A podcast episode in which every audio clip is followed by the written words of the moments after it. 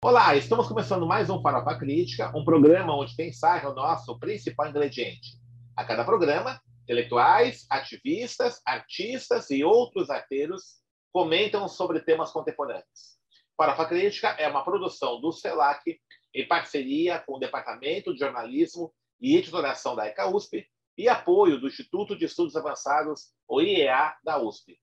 Acesse o nosso canal youtube.com.br Crítica Inscreva-se e clique no sininho para receber notificações de novos programas. E não esqueça, toda terça-feira, às 19 horas, o programa Mídia ao Ponto, no canal Farofa Crítica, apresentado pela Eliane Almeida, jornalista, que faz um comentário sobre a cobertura midiática da semana. E às quintas-feiras, após o meio-dia, o tradicional Farofa Crítica Entrevista. Avisa amigos, familiares, colegas, para todos acessarem o nosso canal, dê um like nos nossos vídeos e divulgue entre os amigos. Também acesse a nossa página no Facebook, facebook.com.br canal Farofa Crítica, onde você pode interagir com a nossa produção, com críticas, sugestões e até ideias de temas e convidados para abrir aqui no nosso programa.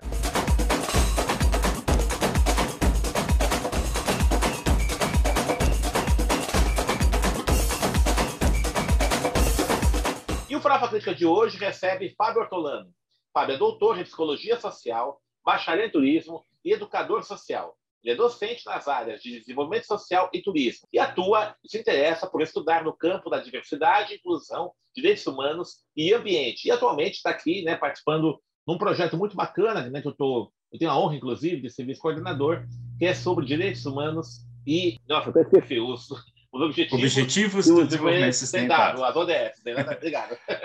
Então, é uma formação nós vamos fazendo online, tem quase 15 mil inscritos, né? tem a participação aí, 4 ou 5 mil pessoas em cada uma das aulas. O Fábio né, deu uma aula maravilhosa é, na semana retrasada. Então, isso é muito bacana. E, por... e o Fábio já conhece também já na pós, lá na IASH. Né? Nós tivemos algumas coisas juntos ali na pós-graduação na IASH USP. Fábio, obrigado por ter é, aceitado nosso convite, né? E você tem uma atuação no campo da diversidade, inclusão. Você debateu é, na aula que eu né, assisti uma parte, né, eu tinha um compromisso, não pude ver toda ela, é, um pouco dessa liquefação dos direitos, né? Você usa muito o texto do Zygmunt Bauman, que é um autor que eu conheço, né, que eu estudei bastante também.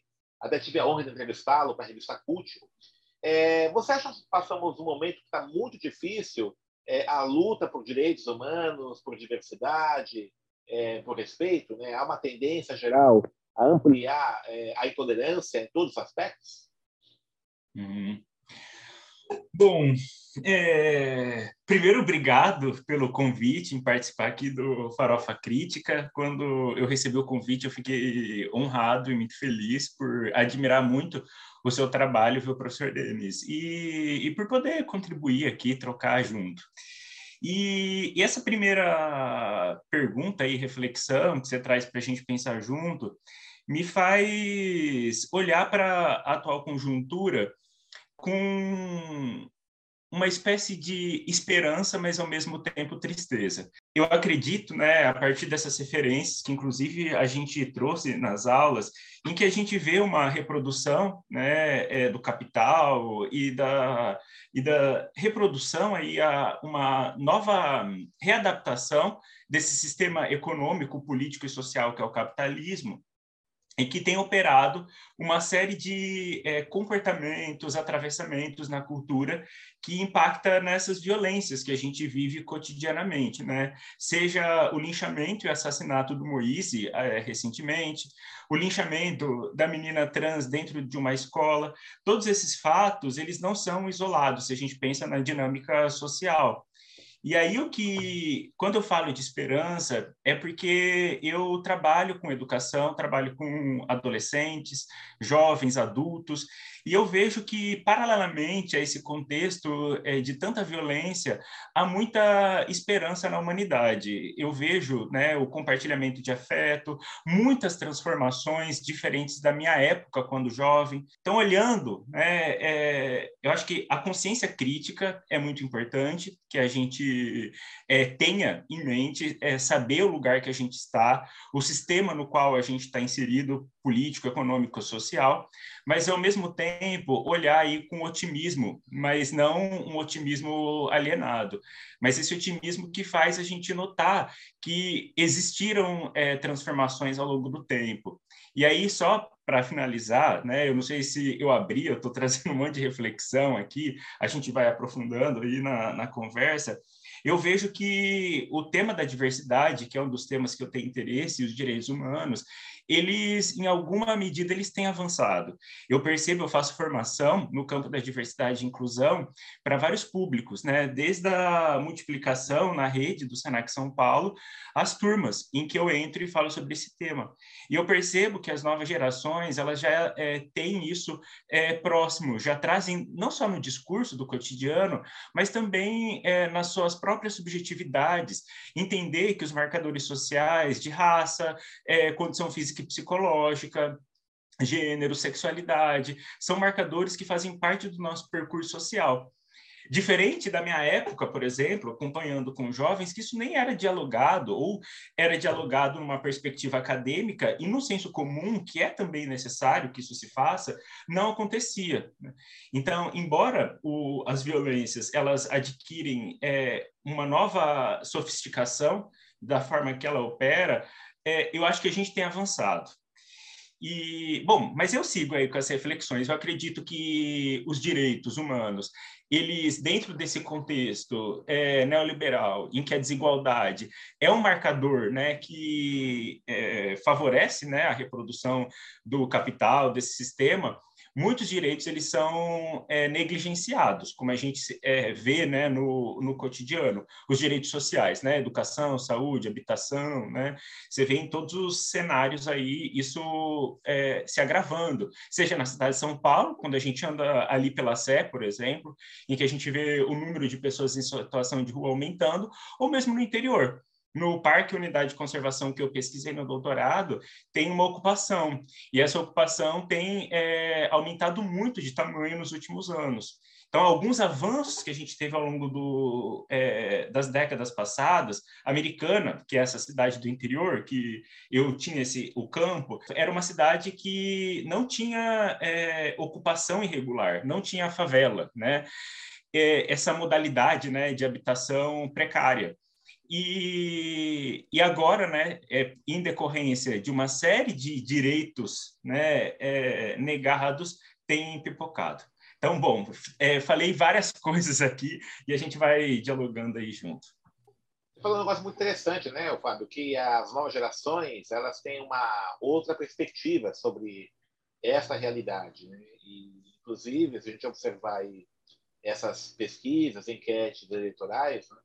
A preferência ao candidato da extrema-direita, não vou nem falar o nome dele para não poluir o ambiente, da Ibope. É, da Ibope mas é a preferência dele é mais forte entre homens brancos mais velhos, né?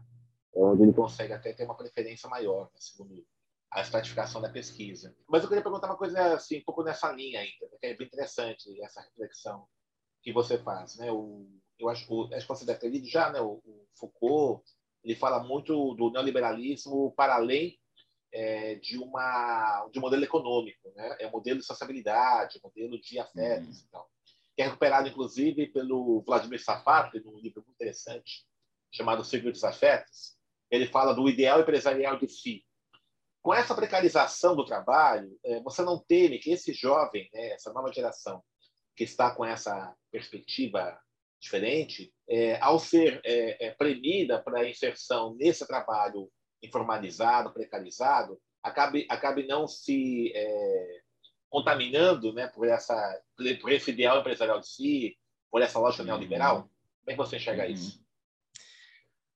Olha, acho que, que é possível. E até olhando para a conjuntura, a gente até estava conversando isso na nossa aula lá de diversidade, diferença e cultura a diversidade, esse tema, né, e a construção das identidades, até Manuel Castells, o próprio Bauman, vão falar das identidades também como um, um, um signo de poder na atual conjuntura. E aí, nessa cultura neoliberal, a nossa própria identidade se torna uma mercadoria. E aí as pessoas é, passam a construir, dentro desse proje projeto de vida e destino individual, do empreendedorismo de si, né, dessa construção de comunidades cabides, de pertencimento, que ora são oportunas, né, se torna um exercício diante desse caos, né, de uma série de processos de alinhamento, né, de é, desimportância do outro, desconstrução moral do outro. Eu me con construa a minha identidade dentro é, desses valores, né, é, né como é, diria, né, é, capitalistas mesmo, em que produz esses marcadores do que é importante, né? Que foi até uma provocação que eu trouxe no, no final do encontro, né? É, é, é muito bonita aquela é, frase, né? O lugar da mulher é, é onde ela quiser. Claro que é. Só que será que a gente é só aquilo que a gente deseja ou o que é possível é, dentro da nossa cultura? Então tem uma série de coisas para tensionar. O que eu vejo é que esse discurso né, das identidades são muito for é, são fortes, né? É, nas atuais gerações, então você vê, eu dou aula para adolescente e para jovem, e, e isso está muito forte, mas ao mesmo tempo, é, essa provocação que você traz e que eu também me faço, é a dificuldade que a gente tem em construir uma consciência política coletiva, o associativismo. Quando eu pesquisei né, na, a consciência política ambiental de grupos em Americana e São Francisco de Paula, algo que eu identifiquei é que era muito difícil a construção de uma identidade coletiva. As pessoas é, é, construíam um histórico de participação, de luta, muito a partir das suas lutas pessoais, né? Se vendo como ambientalista dentro de projetos ou em institucionalidades, né? Seja no poder público, mas não construindo um, um, uma consciência coletiva, um, um senso de comunidade. E isso tudo faz a gente refletir, né? A que ponto que as transformações vão ocorrer, enfim. Então eu vou pensando nesse sentido. Não há, eu não, não tenho uma visão maniqueísta assim, de achar assim, ah, então a gente está sendo totalmente cooptado, a transformação social não é possível dentro dessa conjuntura. Não, eu acho que todos nós somos potências de transformação e acho que é, a gente tem avançado em alguns aspectos. E algo que eu penso que essa, esses esses temas né, da diversidade, das identidades, tem possibilitado é que, dentro de uma cultura hegemônica do neoliberalismo, que tem todas essas é, interferências, né? esse projeto de vida é, e destino individual, o empreendedorismo de si, por outro lado, paralelamente a isso, a discussão cultural que se dá a partir das identidades, a gente provoca as narrativas hegemônicas, né? Seja das religiões, seja é, é, da cultura do branco europeu, né? Fisicamente é, e psicologicamente em conformidade com as expectativas sociais. Então, esse tensionamento, talvez, seja uma possibilidade da gente unir aquilo que nos separou. E aí eu vejo por um movimento próprio meu, porque eu comecei a estudar e atuar, eu já participei de um coletivo que se chamava Coletivo Mandala LGBT, depois eu participei né, de um coletivo ambientalista, e aí eu fui percebendo que no meu próprio movimento pessoal, também, né? Então, olhando nesse, nesse trajeto, né? Eu também, sendo produto dessa cultura, eu também fui me aproximando de outros movimentos. Entender que, para falar de direitos humanos, não dá para falar só no recorte da sexualidade do gênero. Eu preciso me aprofundar na luta é, racial, né? Dos povos racializados. Eu preciso é, saber da história das pessoas com deficiência, né? Então, a gente vai é, a, a, história oficial, né, e, e, esse signo de poder, né, homem branco, heterossexual, fisicamente em conformidade com as expectativas, essa narrativa hegemônica, eurocêntrica, nórdica, ela tem sido tensionada. E aí eu vejo como um horizonte de esperança esses grupos minorizados, né, é, politicamente, socialmente, meio que é, é, se unindo, porque qual que é a estratégia, né? Eu acho que de controle desses dispositivos é, é também nos separar. E aí, talvez, nesse movimento em que a gente está né, andando, né, a gente não está, não é algo fechado, a gente tem se aproximado. Eu vejo, então, até em sala de aula, os jovens, eles têm ampliado a discussão, não focado só dentro aí dessa é, desse empreendedorismo de si. Por outro lado, é muito difícil romper com essa lógica, né? Porque como a gente você trouxe, né, a precarização do trabalho, tem uma série daí de questões que dificultam, né, esse esse processo, porque quando a gente se torna empreendedor de si, né, em várias dimensões, inclusive no uso das redes sociais, tem uma série de atravessamentos, né, que vai impactar no nosso desejo, né, nos desejos de afeto, de, enfim. Então, eu acho que a gente está num, a gente é uma contradição também, né? Então, eu acho que a gente tem um, por um lado, a gente tem avançado, mas por outro lado, a gente também tem outros dispositivos. E aí eu trago, sim, só para e a ideia abrir para reflexão, um autor que eu tenho lido, o Byung-Chul Han, não sei se eu até estou pronunciando certo, ele, ele vai fazer né, uma, um paralelo, né, que o, o, Foucault, quando ele pensa né, nos dispositivos de poder, ele fala das institucionalidades. Né? Então, se a gente pensar ah, o Código Penal, a Pastoral Cristã, né, a, é, as escolas, os manicômios, existiam instituições que nos controlavam, né? Agora, né, na leitura dele, a, as novas técnicas psicopolíticas de poder se dá a partir do sujeito. Então, hoje a gente é, controla, né? A gente que se tornou empreendedor de si, a gente é servo voluntário, né? Então, a gente está sempre nessa lógica, ah, enquanto os outros estão dormindo, vai lá e trabalha, né? É, a gente não preza é, que o dia seja proveitoso, ele tem que ser produtivo, tem que produzir. Paralelamente a isso, outros controles vão aparecendo, né, sobre nós mesmos, né? O, o controle do nosso corpo, né, do que é os filtros que a gente coloca nas redes sociais. Tá? Hoje, esse controle, né, e até para a construção dessa identidade, que muitas vezes é cooptada pelo mercado, se dá a partir de uma série de dispositivos que é, seja, né, a mediação da imagem, tal, mas também por um controle nosso, né? Enfim, uma reflexão aí que eu e provocação que eu tenho tido.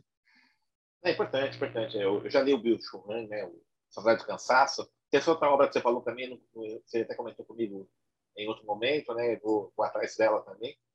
É, e estou lendo também o Dardot e Laval, né? Tem, atualiza alguns conceitos do Foucault. Né? É, o Fábio, assim, uma coisa que é interessante, você tocou aí, é justamente esse controle do próprio sujeito, né? Isso você traz aí do, do Bill Churran, né? Você acha que a estética das redes sociais ela fortalece isso? É, você tem uma estética narrativa dessa rede social que, que acaba é, pressionando o sujeito a expressar-se publicamente a partir dessa lógica do produtivo e não proveitoso? Uhum. É, eu acho.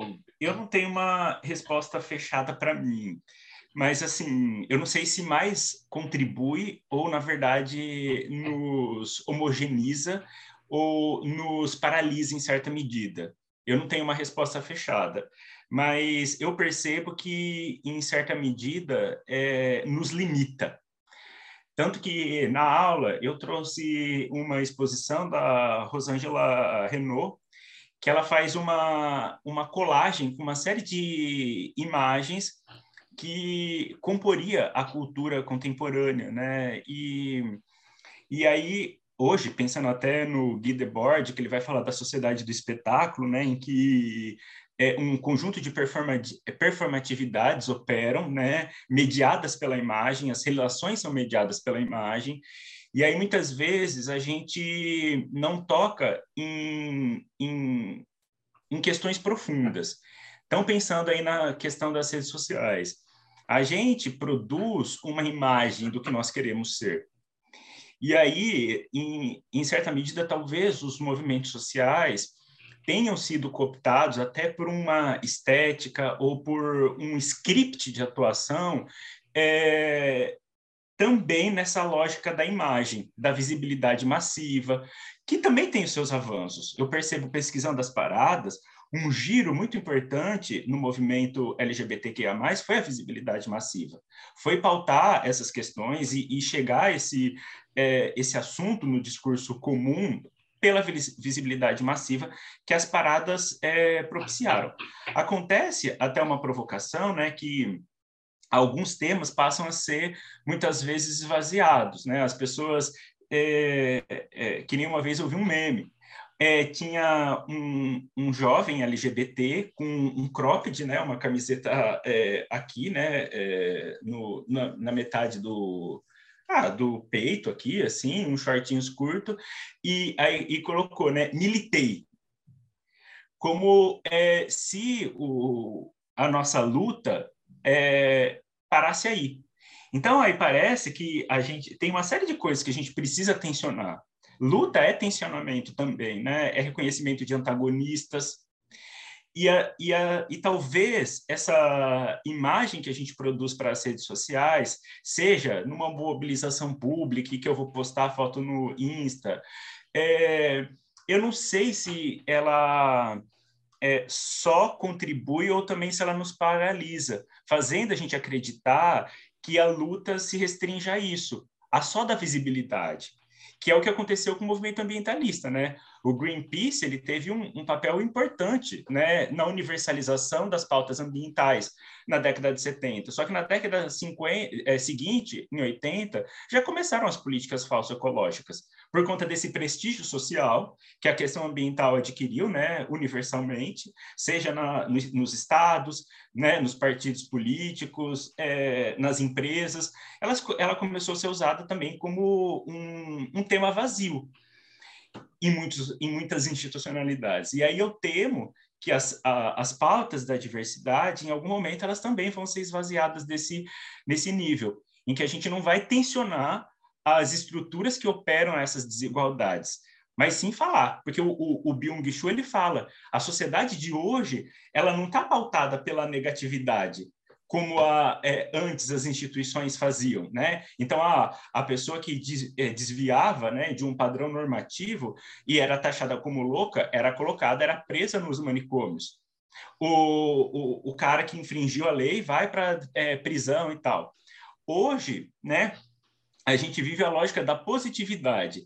Então, é porque a gente precisa sempre afirmar. E aí eu vejo que os discursos das minorias, da diversidade, ele está super positivado hoje dentro dessa outra forma de reprodução do capital. Então a gente fala, você vê, não à toa, 15 mil pessoas se inscreveram. E eu vejo esse assunto pipocar em LinkedIn, numa mas a que ponto essas é, instituições têm tensionado as estruturas de desigualdade? Então, me parece que essa estética, que também daí é, é uma estética que produz um script de atuação, né? Do que é ser, é, do que é luta, do que é, é, falar sobre diversidade, o que é falar sobre raça, o que é falar sobre gênero, sexualidade. E aí eu vejo, assim, um, às vezes um discurso que é, ele, ele, ele é contraditório, né? É, é muito louco, assim. Enfim, então são reflexões. Eu acredito que a gente seja, assim como o, o Guy Debord ele traz, às vezes a gente cai numa armadilha de acreditar na imagem ele começa o livro, né? O mentiroso enganou a si mesmo. Às vezes a gente. E só para fechar dessa provocação, é, e aí, como até sugestão, um tempo atrás eu escrevi é, um, um, texto é, sobre um clipe da Leona Vingativa, chama Frescar no Sírio, o clipe, e aí eu coloco o título do, desse ensaio aí, reflexivo, chama Frescar no, no, no Sírio, a tria de resistência estética, linguística e moral de Leona Vingativa. Porque o, são jovens paraenses que encenam né, uma série de performatividades, é, reivindicando o lugar ao sol, junto ao Sírio, né, é uma festa religiosa de uma religião hegemônica no Brasil e provocando. No começo, no começo aparece um, um deputado que eu também não vou nomear aqui, que é super é, reacionário, é super é, fundamentalista. E aí eles vão brincando no clipe, né, é, dessa ordem que tenta controlar desse dispositivo de controle a religião e, ao mesmo tempo, esse desejo animalesco, o desejo das sexualidades e gêneros dissidentes, aquilo disputando narrativa, e o cenário também é uma, é uma é, contraposição estética, porque aparece esgoto a céu aberto, casas inacabadas, não são os grandes centros mercantis que aparecem. Então, é, é um conjunto de elementos ali na, na cena, nos scripts, né? É, na, na, muitas vezes, né, na própria letra, é, trazendo o, uma proximidade do humano aos bichos. Então tem uma série de provocações ali no, no clipe que faz a gente é, se provocar, né, dessa estética e dessa cultura que a gente tem difundido aí no, no cotidiano por meio das redes sociais. O Zygmunt Bauman ele fala que nós vivemos um momento do interregno, né, porque existe uma percepção cada vez mais nítida de que o capitalismo esgotou as suas possibilidades civilizatórias. Entretanto, é, não se conseguiu ainda pensar uma alternativa ao capitalismo. E ele aponta que esse momento que nós vivemos é muito produto também dessa é, desse interregno, né? É, você concorda com ele? É isso? Você vê é, essa percepção de uma de uma é, crise do modelo atual, mas você sabe que se colocar em, no, no lugar? Hum.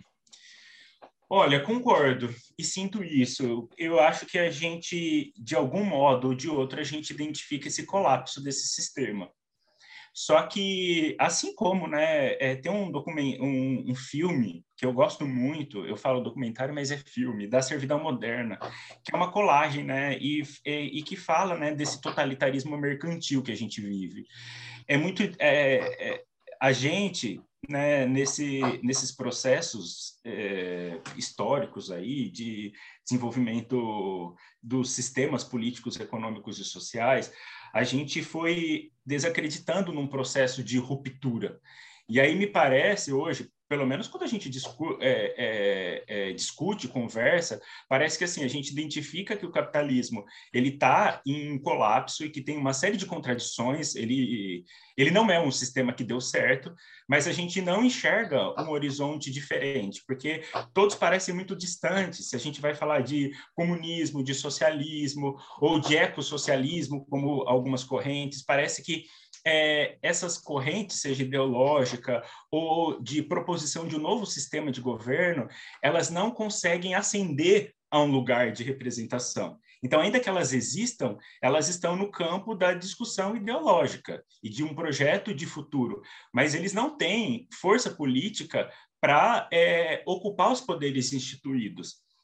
Então, o que parece assim é que a gente tem consciência de que esse sistema ele tem uma série de contradições, a gente sabe disso, mas a gente não vê um, um horizonte factível. Né?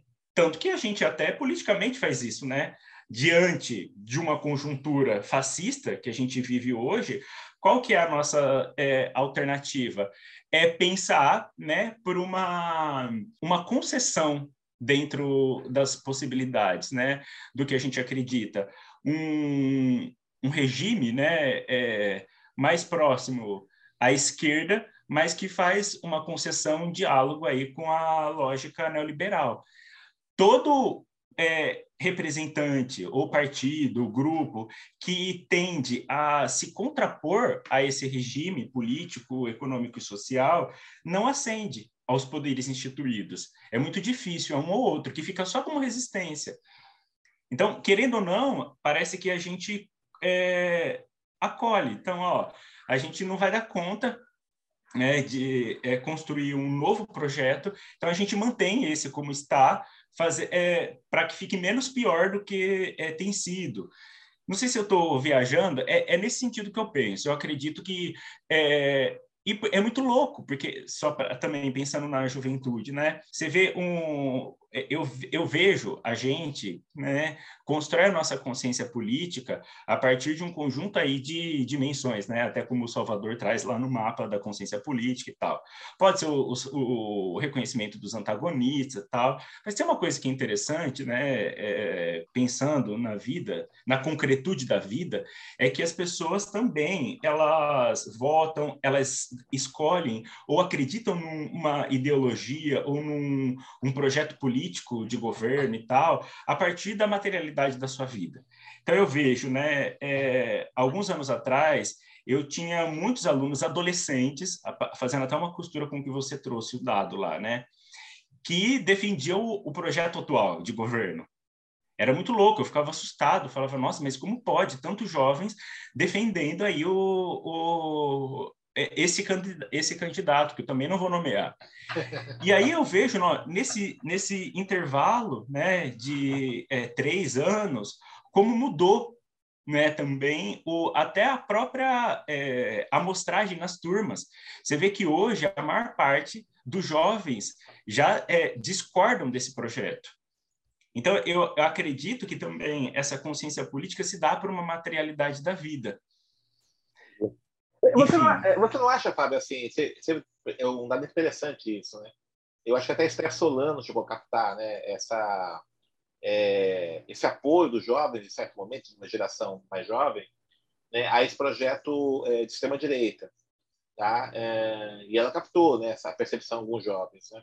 Você não acha que isso também, não vou dizer que é apenas isso, é produto de nós temos, nós tivemos um período aí no ciclo de governos progressistas, uma inclusão meramente pelo consumo, né, que fez despertar então essa ideia do ideal empresarial de si, que fala o Brasil pátria, é, pode contribuir, mas eu não, não sei se eu não, eu não sei para mim se é só isso. Sem sombra de dúvida, eu acho que impacta, porque querendo ou não, é, esse sistema, ele político, econômico, social, ele é também difundido porque a sua ideologia está também é, nos atravessando o tempo inteiro né? inclusive se inscrevendo nas nossas subjetividades, né? Pensar que um, um, ideal de transformação seria pela mobilidade, aí o consumo, acessar determinados bens. Mas, por outro lado, é, eu acredito que não, não seja só isso, né?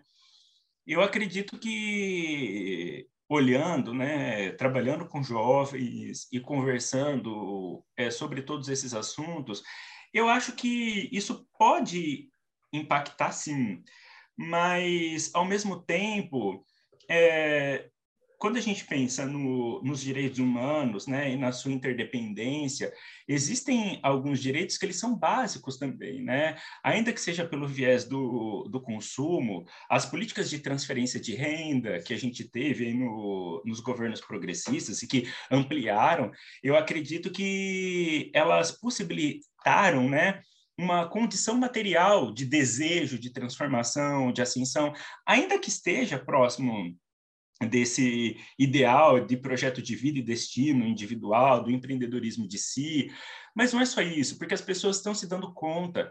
Eu vejo hoje, né, os jovens que eu tenho conversado, a gente, eu trabalho com formação profissional e muitos deles, né, embora eles é, se interessem por é, mercado financeiro, eles é, concordam que a precarização do trabalho é inadmissível. Esse discurso que tentam nos é, impor, né, ah, do empreendedorismo, que ah, é, a, aproveite a crise como uma oportunidade, todo mundo sabe que é uma balela, porque eles entendem na materialidade da vida.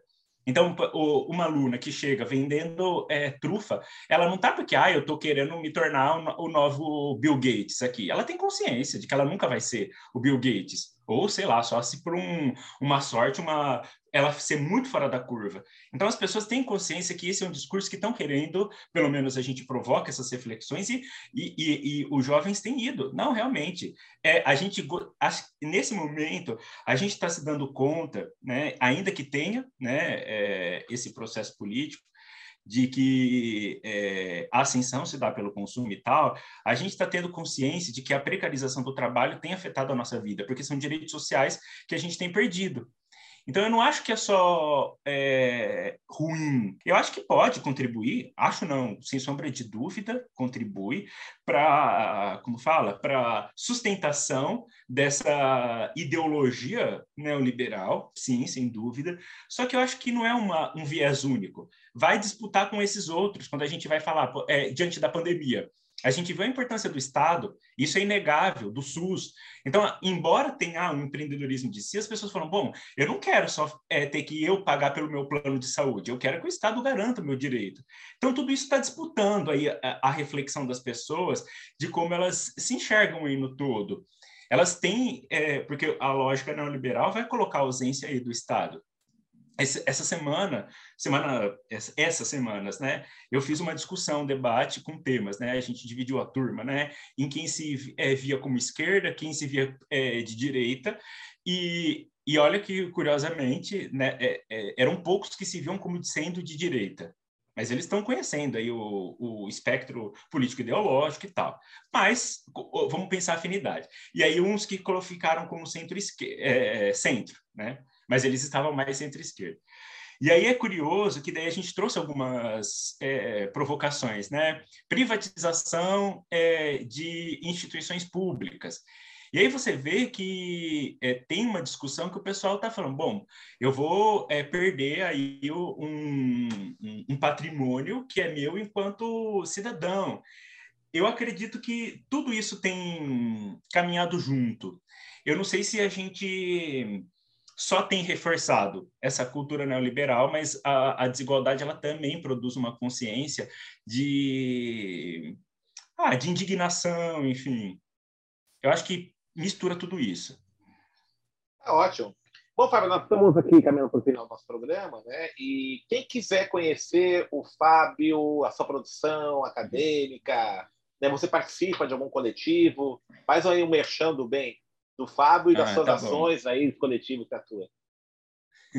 Ó, eu, como o professor Denis comentou, eu trabalho no campo da diversidade. Hoje eu faço, né, multiplicação nessa temática, então estou disponível aí para para atuar nesse campo, é, tendo até feito já parceria com associações do terceiro setor Estou vinculado atualmente a uma ONG ambientalista de Americana, que é o Amigos da Gruta.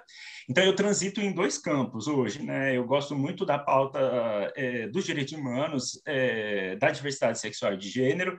Fiz parte do Mandala, já, mas já alguns anos atrás, que era um coletivo LGBT. Hoje estou vinculado a esse grupo ambientalista, Amigos da Gruta, tem até página no Insta, em decorrência da pandemia, a gente não estava fazendo nenhuma atuação lá no parque, né, é, que é um parque lá da, de Americana, uma unidade de conservação, e, e, textos, coisas que eu tenho produzido. Eu tenho um blog que chama Desprocesso.